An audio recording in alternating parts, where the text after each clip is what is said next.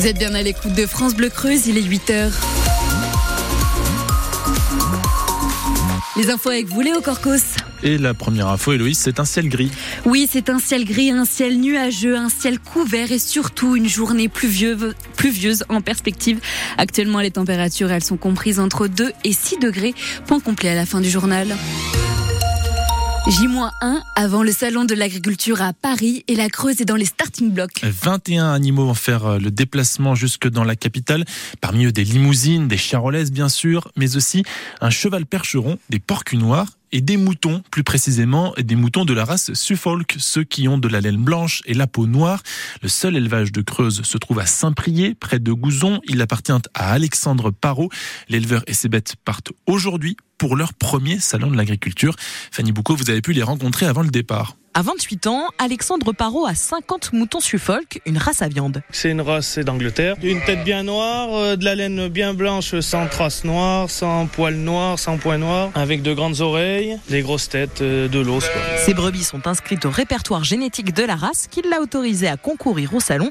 C'est la première fois qu'il y présente des bêtes, deux agneaux et un bélier, et il a fallu les préparer. Alors j'ai déjà tondu, puis là dernièrement je les ai douchés, commencé de tailler les pattes. Euh, puis les préparer, les mettre beaux pour monter à la capitale. L'éleveur a choisi des béliers plutôt en chair, mais impossible de savoir si ça plaira au juge. On ne sait pas si le juge va préférer le style anglais, c'est-à-dire euh, grosse tête, euh, vraiment des, gros os, ou euh, éventuellement un style français qui est beaucoup plus fin dans l'os et qui a un petit peu plus de viande. J'essaye d'être entre les deux. Faut pas chercher à faire ce que le jugement a été du coup d'avant, sinon ça marche pas. Gagnant ou non, le salon reste une opportunité pour lui. Faire connaître un peu ce qu'on fait. Bah, je suis un peu fier de la Creuse parce que j'y suis né, j'y ai vécu et je vais rester là. Donc ça, fait plaisir. On va passer une bonne journée niveau concours. Après, bah, si on gagne, c'est bien. Si on gagne pas, malheureusement, tant pis. Mais l'essentiel, c'est de passer une bonne journée. Après le salon, les trois béliers d'Alexandre resteront dans l'élevage pour devenir producteurs. Le concours pour la race Suffolk est lundi entre 11h et 14h30. À la veille donc de l'ouverture du salon de l'agriculture, les éleveurs creusois ont mené une nouvelle action hier à l'appel des jeunes agriculteurs et de la FDSEA. Ils se sont rendus dans les supermarchés à Gouzon, Évaux-les-Bains et Chambon et ils ont retiré les produits étrangers des rayons. Certains seront donnés à des associations caritatives avec l'accord des directeurs des supermarchés. Tout s'est déroulé dans le calme. Emmanuel Macron va tenter de répondre à cette cette colère dès demain. À l'ouverture donc du salon, le chef de l'État animera un grand débat avec le monde agricole. Il y aura des agriculteurs, des industriels, les ONG, mais aussi la grande distribution. Et ça se passera sur un ring, là où les animaux vont défiler pour les concours.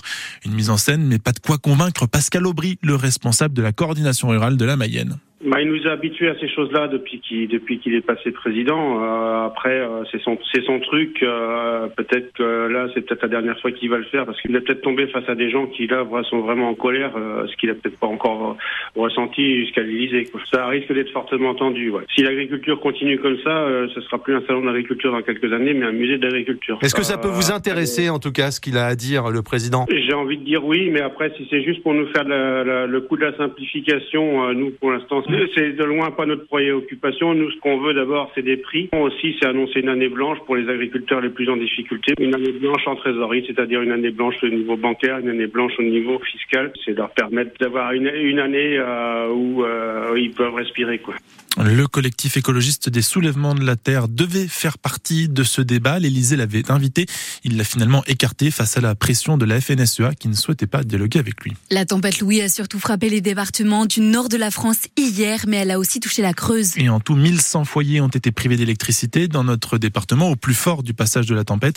Ce matin, il reste encore 200 foyers sans électricité un petit peu partout en Creuse. Les agents d'Enedis ont repris le travail pour remettre le courant chez les Creusois touchés. Tout sera réglé dans la journée. Il y a deux ans, la Russie envahissait l'Ukraine. Deux ans plus tard, le conflit dure toujours. Des centaines de milliers de personnes ont perdu la vie. Des millions d'Ukrainiens ont été forcés de partir de chez eux. Certains se sont d'ailleurs installés en Creuse. C'est pour eux que le Mouvement pour la paix organise un rassemblement ce soir à 18h devant la mairie de Guéret. Pour eux et pour toutes les victimes des 56 conflits armés actuellement dans le monde. Le livre dont on vous parle ce matin est une forme d'écho à ce rassemblement. Jackie Guillon, l'ancien maire de Pontarion, vient d'écrire un livre sur la vie de la commune pendant la Seconde Guerre mondiale. Il s'appelle Souvenirs enfouis, la vie quotidienne à Pontarion de 1939 à 1945. C'est un ouvrage composé de témoignages d'époque, d'habitants qui étaient là à l'époque, d'anecdotes, mais aussi d'archives Par exemple, Jackie Guillon a exhumé le journal intime d'une jeune adolescente qui a écrit tous les jours entre 1944 et 1945. Elle avait 14 ans en 1944. Elle travaillait sur la fabrication de caisses pour envoyer les colis des prisonniers.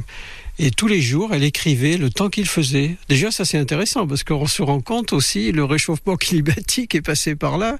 Quand elle parle des gelées des 40-50 cm de neige, et puis donc euh, ce qu'elle savait de la guerre. Euh, il y avait un climat de terreur qui est très perceptible bien sûr dans ses écrits. Son cahier journal se termine le 8 mai 45, deux jours de fête. Elle danse jusqu'à l'usure des talons, mais la dernière phrase, elle a une pensée pour son filleul de guerre qui est mort au siège de La Rochelle.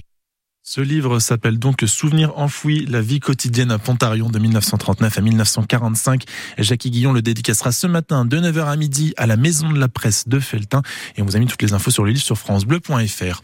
C'est ce soir la 49e cérémonie des Césars du cinéma avec en grand favori Le règne animal et Anatomie d'une chute, déjà palme d'or. Mais la soirée n'évitera pas la question des violences sexuelles. L'actrice Judith Godrèche pourrait prendre la parole quelques semaines après avoir porté plainte pour viol contre les réalisateurs Jacques Doyon et Benoît Jacot. Enfin, Léo, France Bleu Creuse pleure l'un de ses anciens compagnons de route. Olivier Jacquinot, qu'on connaissait sous le nom de Jao, est décédé hier à l'âge de 65 ans après un combat contre la maladie. Tour à tour animateur et journaliste sur ce qui était Radio La Creuse à l'époque. Il était également photographe et écrivain. On se souvient de ces photocollages sur la Creuse qu'on trouvait dans les offices de tourisme. Il a marqué tous ceux qui ont eu le bonheur de le côtoyer. C'est le cas d'Henri Stolz, ancien animateur ici à France Bleu Creuse. C'était Radio La Creuse à l'époque, ancien collègue donc de Jao, dont il était resté très proche. Il faisait une émission le soir qui s'appelait Anti-Rouille. Il était très branché rock, mais il aimait aussi euh, la chanson française. Hein. Ça a duré quelques années, puis après, il est parti dans le journalisme, euh, correspondant pour euh, plusieurs quotidiens régionaux. Et après, bah, ça a été la grande aventure, parce que c'est quelqu'un qui avait vraiment, vraiment beaucoup, beaucoup d'humour. Et il a fait ses photolescopages, ses photos très drôles, que je pense beaucoup de gens connaissent. Il a fait aussi d'autres bouquins plus profonds. Il avait un regard sur le monde tout à fait personnel et très intéressant. Pour moi, c'était Loulou. Je perds mon plus vieil ami là. On se voyait très souvent, on s'envoyait des SMS, on s'envoyait des blagues, on échangeait même nos légumes, pour tout vous dire. Nous pensons à Jao et à sa famille et notre hommage se poursuit sur francebleu.fr.